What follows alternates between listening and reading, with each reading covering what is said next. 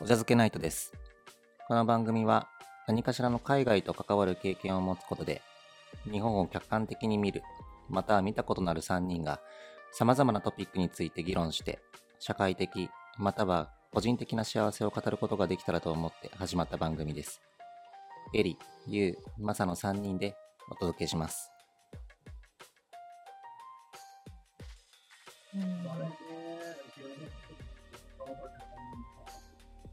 ちなみにそのブレイクスルーっていうのは、言う的にはどういう、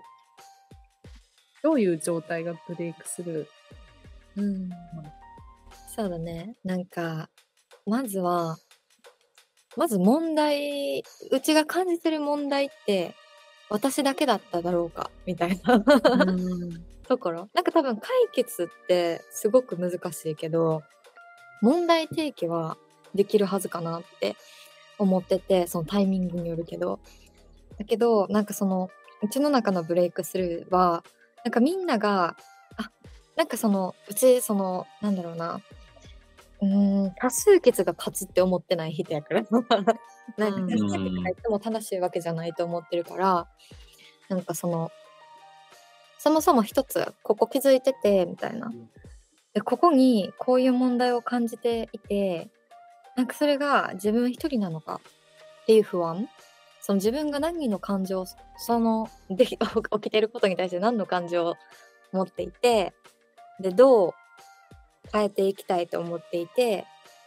でもそれが、その、うん、今やるにふさわしいプライオリティなのかっていうのを含めて、みんなどう思うって声上げられた時が私の中でブレイクする。うーんなんかある程度そのうちが問題って思ってることに対してこう気にかけてくれる人は5人中1人いたら私はもうあ話してよかったって思ってでそのうちの4人がもし無視したとしてもその無視ってどの意図で無視したかわからないからなんか大事だよなって思ってるけど今正直それどころじゃないっていう人が3人おったとしてで1人はいや全く重要ちゃうやろって思ってたのに だけどそのうんうちの中でのブレイクスルーってみんながそのうちがうちが誰かが問題だって思ってることを知ることかもしれない。うん別解決策まではいかなくても。難しいのがさ、あごめん、めっちゃ話し続けちゃってる。あの、ちょっとさ端的に終わらすけど、その、フィードバックをハッピーに受け取れる、根気、なんやろ、こん、ん？建設的に受け取れるような文化とかマインドセットがなかったら、すごく難しいコートだなと思ってて、うん。なんかそれって、あ、一つのフィードバックだよねって捉えてもらえるか、それ必要？みたいな感じで、うん なんなら時間の無駄だったんじゃない？みたいな感じで捉えられるかとか、やっぱその人たちが、こう、その、改善しようと思って、絶対誰かが声を出すわけで、なんか逆を行くってなかなかないと思うんだよな。うちうちはなんかそういう風に人を信じてるから。絶対おんねんけど、仕事増やしたくないから。みたいな人も。ど、うん。うん、そうだね。やっぱフィードバックを流動的にできる文化というか、マインドセットを定着させるってすごく大事だなって。ブレイクスルーするには、そういう条件が揃ってないと、なんかただの意見で終わってしまう。だからなんか中長期的に誰かがうちが言ったフィードバックにあこの間ルイシーが言っとったフィードバックのやつじゃんこれみたいな。うん。気づける。うん。っていいことだなって。いやそうだね。あの、解決までいかなくても、まあさっき解決も、解決は難しいって言ってたけど、多分俺一番難しいのって、問いを認識することが一番難しいと思うんだよね。うん。正直解決は問いを正しく認識できたら、大概の会社は解決できると思ってて。っていうのも、企業活動ってさ、うん。結局解決が企業活動だからさ、だから、ある、もうほとんどの企業が解決するリソースは持ってると思うんだけど、問いを正しく認識できないから、いろいろこけてると思うわけよ。なるほど。だから、あの、それは、そのインターナルな、例えばその組織の課題ももちろんそうだし、なんなら商品をさ、作るときもさ、問いを正しく認識できないと、正しい商品は作れなくって、物を売れないって話になってくると思ってて、問いを正しく認識できるかどうかにかかってると思うので。うん。で、その、例えばその U がそうやって声を上げて、その問いが誰かによって認識されたら、U にとってブレイクスルーだってのは本当にそうだと思うんだよ。それは多分、その組織の中で誰か一人でも問いを正しく認識できる人が現れてくれたら、それはチームとしての課題認識になって、もうそれを解決しようっていうリソースが割かれる。もうそこまで持ってかれたら、た持ってったら、多分解決できるんだと思うんだけど、そもそも問いとして認識されないからずっとこう、うん。くすぶるみたいな状態になると思うわけ。で、それは俺もすごく共感するし、で、じゃあ、問いを正しく認識されるたししてもらうにはどうしたらいいかっていうと、ユウが言った通り、そのフィードバックが正しく授受できる、あの、お互い与え合うっていうことが文化として成り立ってないと、環境として成り立ってないと、まあ、できないよね。例えば、なんか軍隊みたいな組織ってさ、下、あの、こう情報の抽象度というか、下のメンバーから、部下から上司に対してフィードバックができないみたいな状況だったら、まあ永遠に課題なんて問いなんで認識されないもんねっていう状況になるよね。うん。でそうするとにに一生認識あ、一生課題として認識されないから解決もされない。だから、本当言うの言う通りで、そのフィードバックっていうのをいかにあの授受できるようにするかっていうのは、あの、むあの課題なんだと思う。けど、この、この課題すらと、この問いすら届かないところもあると思う。つまり、うフィードん。バックなんていらないだろうと思ってる人たちも一定数いると思う。うん。うん。このヒエラルキーでいいんだよ、ああ、みたいな。うん。そうだね。軍隊を是としているというかね。うんうんうんうん。これはすごく難しい問題で、例えば20年、その人が人生をかけて、やっと手にした役職がありますと。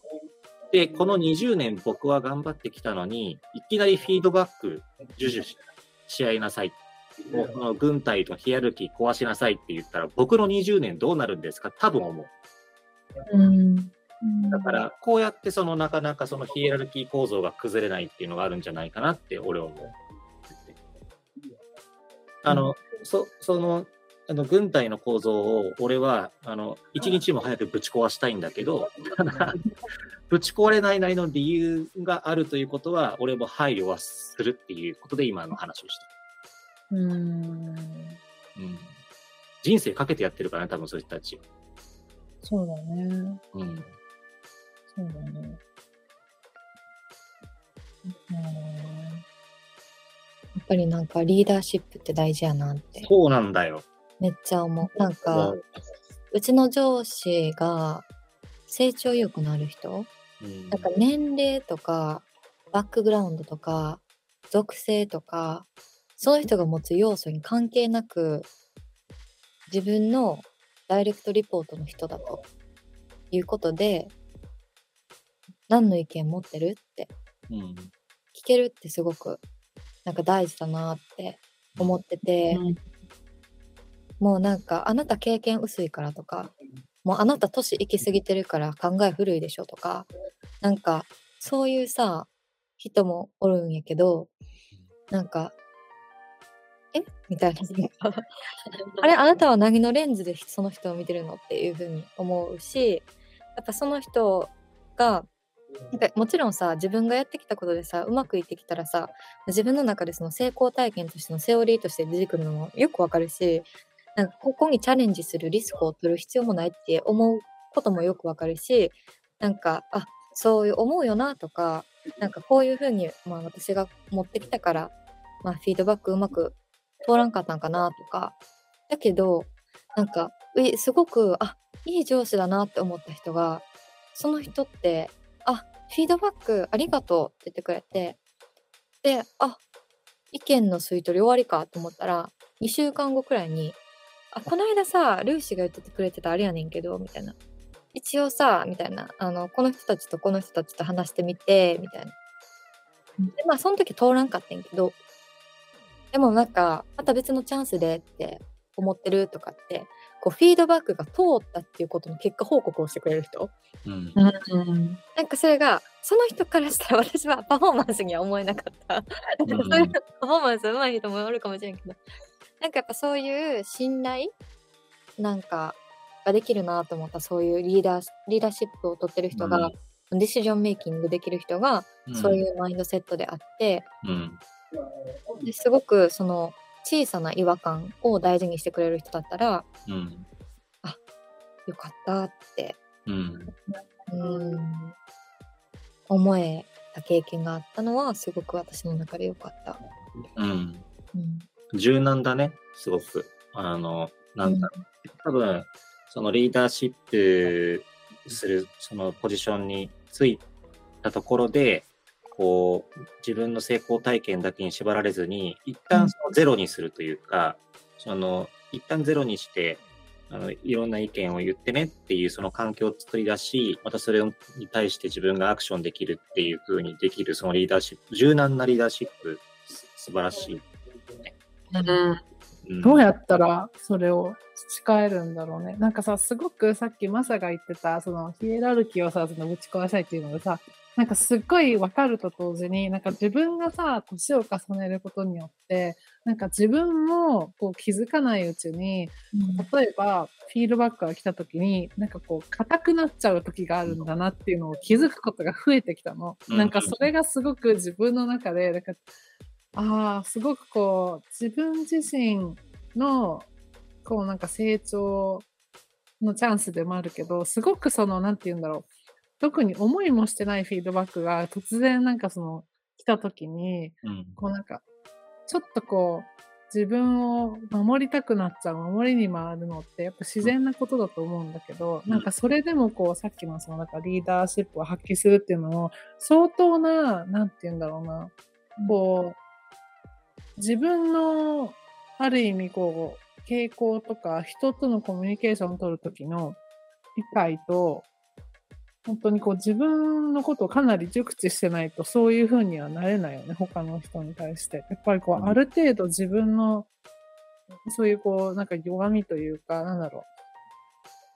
なんか例えばこういう風に自分のこと言われたらとか、こういう風になんか何か言われたら自分は傷つきやすいなとか、なんかこういうところで自分はイライラしやすいなとかって、うんある程度やっぱりさ、理解してないと、うん。多分そこまでいいかないよね。なんかそんな気がする。だからそこまで行くためにはどういう、どういうふうに、経験からそれをこう得るのか、どういうふうにそういうリーダーシップを発揮できるようになるんだろうなって今聞いてて。あーなるほどね。いや、なんか俺今、二つ思い浮かんだことがあって、うん。一つは、なんかその俺、ヒエラルキーぶっ壊したいって言ったけど、あの、俺がぶっ壊したいヒエラルキーっていうのは、なんつうのかな、えっと、階層によって人の価値というか、影響範囲をその決めてしまうようなヒエラルキーは嫌だっていう話で、うんうんヒエラルキーは企業活動に必要だと思うのよ。で、俺、これ、あの、ヘザーにあの言われて、あの、なるほどって思ったのが、あくまでもその企業のヒエラルキーっていうのは、情報の抽象度だよねって言われたことがあって、俺結構それ刺さってて、そのヒエラルキーの中で、例えばじゃあ自分がマネージャーになったら、そのメンバーが言ってくれてる情報を抽象化して上に伝えるっていうのが自分の役目であるっていうことを思った瞬間に、そのフィードバックを受け取れるようになったっていうのはある。つまり自分はその情報を抽象化した上で上に伝える役目だから、フィードバック聞かないと自分の仕事ができないし、なんつうの、その循環が生まれないのであるっていうのが分かったときに、あの、それはもう俺の役目だなって、あの、思ったな。で、あともう一個思ったのは、まあその、とはいえやっぱりその企業の中で、その例えばじゃあリーダーが失敗しましたって時に、もうそれでじゃあ、はい、あなたさよならっていうふうに切られてしまうようなあの状況になると、まあ自分を守りたくなるよねって思う。だからその失敗がその許容されてないと、まあ、すごく難しいよねっていうのは思うのよ。だから、うん完全にアウトプットだけで評価されるっていうよりかは、どっちかっていうと、まあその、売上みたいなのアウトカムももちろん評価の対象にあってしかるべきだと思うけど、その組織の働きやすさみたいなアウトカムもちゃんと重視された方が、そのリーダー、リーダーが、マネージャーが本当に適切なリーダーシップを取れるようになるためには必要なんじゃないかなって二つ思ったな。うん面白いね、その考え方。なんかすごい、あ、大事だなって思ったし、それを実行できるのもすごいなって思って、なんか、うん、シンプル化できたらできるんかなとも思って、なんかその、なんやろ、こう、めっちゃ深く考えてしまったら、いろんなことが複雑化するから、一つのフィードバックで、どこまででも深くできるけど、複雑に考えようと思ったら。だけど、なんかシンプルに、それみたいな感じで、こうなんかちょっとピリオドを落とせるというか、こう切り離せたら、なんか、もっと楽になるかなっていうふうに思ったのが、その、うちがこの人にフィードバックしてよかったって思った人の、なんか、存在の仕方。なんかもう、 stick to point みたいな感じの人で、もう、なんかそれ以外のことは、ごめん、ちょっと覚えられないなとか、なんか、ちょっと忘れちゃうなくらいの勢いの人っていうか、なんかちゃんと軌道はここ、みたいなのを、こう、うん、こう自分の、その、今、ビジネスニーズがあるから、ここに。だからそこに stick to ですみたいな感じの人だったから、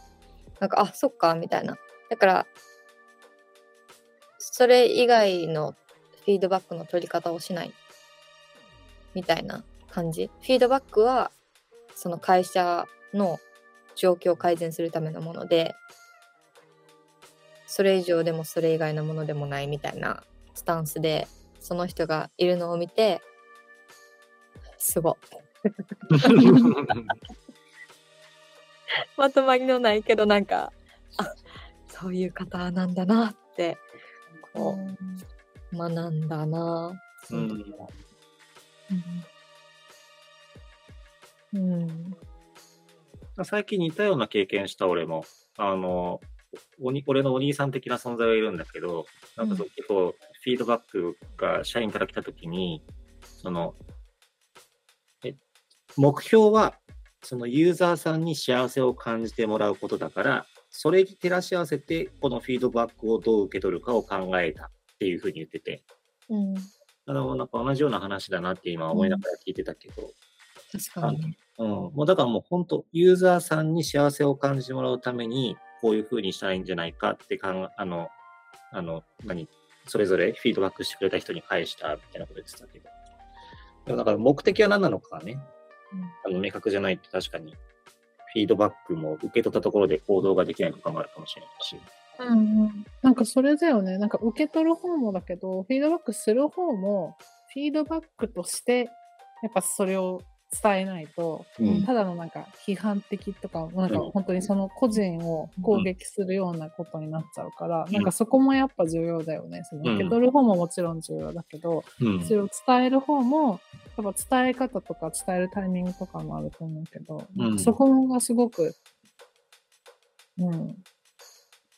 なんかやっぱりさ、すごく、さっきのさ、なんか、ユウの話になんか戻るけどさ、自分がどんなに頑張って、相手のカルチャーをこう、理解したいと思っても、やっぱりなんか、向こうも、ちょっとはそういうことに対しての理解がないと、やっぱ難しいよね、すごく。なんかフィードバックもそうだけどさ、結局さ、フィードバック受け取るのをさ、めちゃくちゃさ、自分が上手くなったとしても、相手がさ、自分に対するさ、すごいさ、個人的な攻撃的なコメントをし続けたらさ、その中にさ、しれっとさ、なんかそういう、なんか、こうし、なんかその業務に対してのさ、なんか改善的な、なんかそう、フィードバックあったとしてもさ、難しいよね、本当になんかそれって。うあん。の、うん。やっぱその、発言する人の意図というか、なんかそういうのもあるじゃん。だってす、なんかこう、あえてそういう攻撃的な発言をする人もいるわけだから、世の中にはそのフィードバックじゃなくて。だからやっぱそこは、まあ、受け取る側も、あこ今の発言はフィードバックかなみたいな、そもそも。すごい難しいね、それ。なんか、感情ってさ、切り離せない。フィードバックに。うんなんか、切り離せて言えたら、もう、もうロボットにいや、菩薩やで、菩薩。もう、マジ菩薩やし、なんかその、許し、なんかそもそも許しがあったってことは、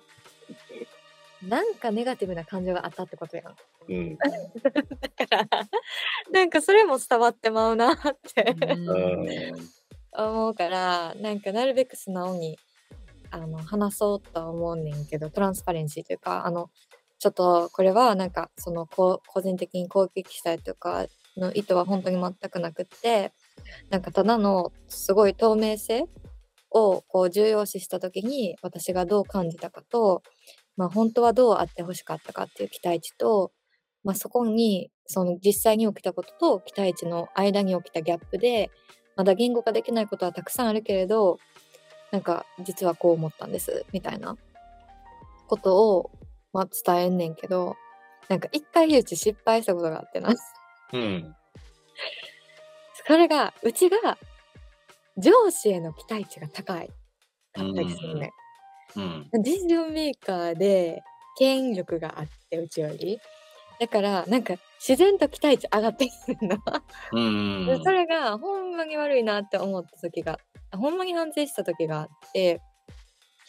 なんか、これちと全然そのカルチャーと関係ないねんけど、ごめんな、話して脱線すんねんけど、そのフィードバックとして話した時に、こう、あるデータをもとに、こう、フィードバックをしたいと思う。で、それは、なんか、A が存在するかどうか、否か。うんっていうのがトピックやって、まあ、A についてはちょっと喋られへんねんけど、でそのデータをその A のデータをこう見ていくと私はそこにあの問題があると思っているっていう派でその人は A に問題が思っ A は問題じゃないと思ってる人上司が。うんでそのうち私はこういうデータを見たから問題だと思ってますって言ってでその人はちょっと何が問題かわからないなってその人が持ってるデータを見せてくれた。その時にそのデータって A のデータ全くないわけ。その 本トピックのデータ全くないけど何かしらあるあるデータを持ってきてくれたわけ。うんその時に私は上司に対してこのデータを見てあのなもう問題ないって思ってらっしゃるから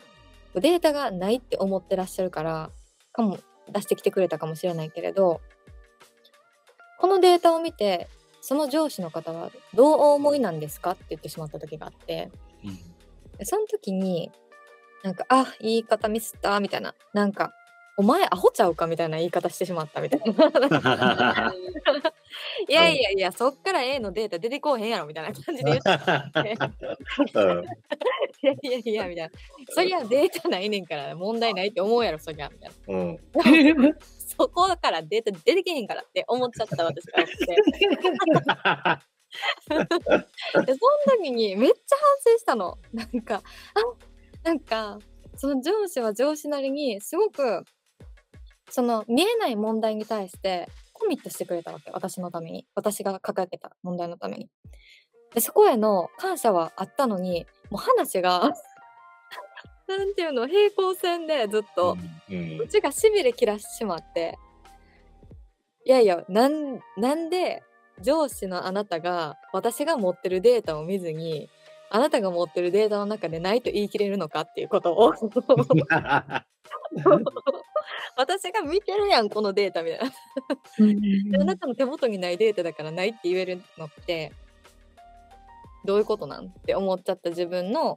こう、感情を整理せずに、そのままコールアウトしてしまった。っていうのに、あの、反省して、で、その方は、まあ、幸いにも、あの、やっぱり我慢できる人だったというか、こあもうこれで A があるってことも A がないってことも証明できないからお互いに。もうこの話はやめましょう。じゃあ今から何ができるかっていうこと。今から次にあ考えたい問題をこう一緒に取り組んでくださると助かりますっていうふうに後でフォローできたんだけどうんもうなんかストレスをそのままぶつけてしまって上司に。あ ーみたいなごめんなさい。俺さ、すごいそういう状況に陥ることお多いんだけど、それじゃあ何が正解なの？どういうコミュニケーションが正解なのか教えてもらってもいいですか？菩薩コミュニケーションを教えてもらってもいいですか？菩薩。ごめんさ、つぼってるのさ、お茶漬けナイトで菩薩かと思った。なんかさ、なんか、どんどんこう、このポッドキャストのこう雰囲気が。エリがずっとあのつぼってんだろうなっていうのを見見ながら言うの話聞いてた。今必死に笑いこらえてんだろうなと思って。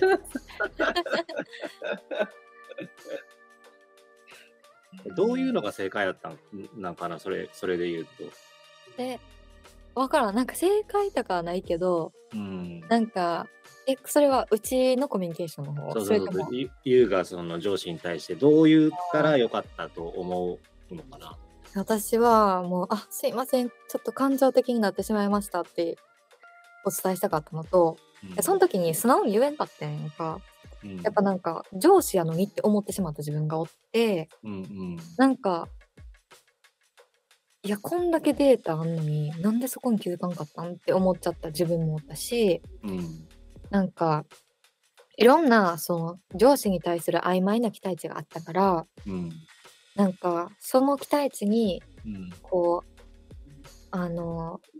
こう気づかずに、自分の期待値に気づかずに、でもそれを下げてしまったら、うん。なんかビジネスはあの動くのかっていう観点でもちょっとまあ複雑な気持ちにはなるんだけど、うん。まあともかく一番大事なのは私が感情的になってうん。こう努力してくださっているそのプロセスをうん。こう感謝しきれなかったってことをうん。こうまず最初に伝えたかった。今もまだ伝えられてないけどなんかでもそのじゃあ問題そのなんていうのかな問題の解決とうん。その時にお互いの間に生じた感情うん。の解決って別の問題やから、やっぱその感情の問題はまず先に解決しておきたい。うん。それは私にすごい、あ、ディスリ、ななんでの？リリスペクトが足りなかった？うん。と思ってますって、普通にうん。だから、でも、その別のところですごくリスペクトしていて、私の課題に、課題ポイントに付き合ってくださったうんお時間もない中うんっていうのもあって、うんなんかその感情面での、うーん、私が持ち出してしまったコンフリその人がどう思ってるかどうかは別として、うん私が悪いなって思ったことを素直に言えるっていうことはすごく大事だなと思った。うん今週はここまでです。また次回お楽しみに。